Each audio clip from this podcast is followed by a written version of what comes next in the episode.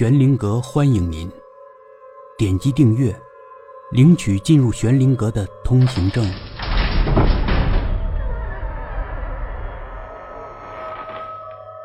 教授的秘密，第二集。你变态！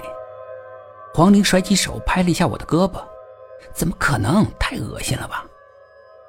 我当时的猜测是，黄教授把模特下体的血当做一种颜料，那天他就是在采血。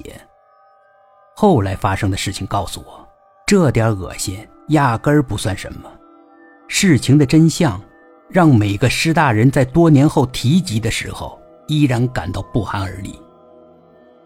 等黄玲喝完奶茶，我送她到了女生公寓门口。这件事你别多想了。我觉得没你说的那么夸张。黄玲走前拉着我的手说：“啊，知道了，我就是随口瞎说的，你别担心啊。”看着黄玲越走越远的背影，我在心里不停的告诉自己：这事情绝对没这么简单。黄教授肯定是在用女人的精血在作画。这个变态的老家伙。此刻，我心里早就有了打算。决定返回学院，再次去油画教室探个究竟。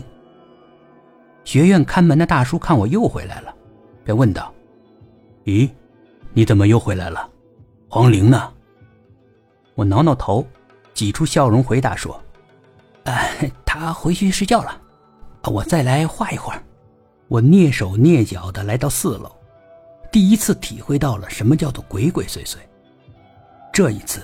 我走到了油画教室的后门，这里的玻璃也被纸贴上了，不过还是找到了边缘的一点缝隙。我靠近去仔细张望，里面什么人都没有。看来刚刚被我撞见后，黄教授显然是中断了采血的事情。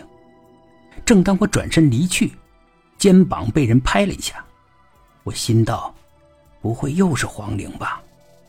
知道我不死心。又来跟踪我。想到这儿，我不免紧张起来，一边说话一边转身。哎，你又拍我肩膀的人不是黄玲。不要多管闲事了。说话的人我不认识，不是我们学院的。你你你谁啊你？你说的是什么意思？那人嘴角轻轻的一翘，似笑非笑的。我看到他脸色惨白。不免心生害怕，我正想问个究竟，一抬头，那人不见了。我愣在原地，过了许久，终于一下子短路的大脑又清晰起来。这他妈的不就是刚才那个人体模特吗？穿上衣服，我居然认不出来了。我回忆刚才的对话，更加确认我的判断，也更加确认黄教授。一定有着见不得人的勾当。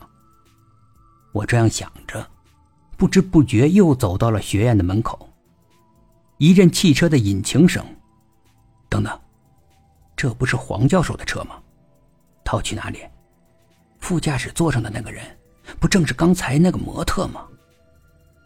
什么？你要跟踪黄教授？黄玲大声的说：“哎呀，你小声点儿！”我压低了声音说道。你还不明白吗？那个模特的警告，黄教授手上的血，他们那么奇怪的动作，一定是有什么不可告人的秘密。关你什么事儿啊？我就是觉得不对劲，所以我想弄个明白。你又不是侦探，哎，你听我说，我就跟一次，没事儿我就再也不管了，行不行啊？我央求道。好吧，好吧，那我一起去。不行。我断然拒绝，我一个人就行了，怕你拖后腿。其实我还是担心有危险，那你要小心点记得带上手机。我知道了。我脑海里已经出现了各种想象的情节，还有各种预设的画面。黄教授开着车，把模特带到荒郊野外，比如师大后山的水库，躲在一个阴暗隐蔽的角落里，一边采血，一边用笔蘸着血。在画布上游弋。本集故事播讲完毕，点击上方的订阅，订阅不迷路。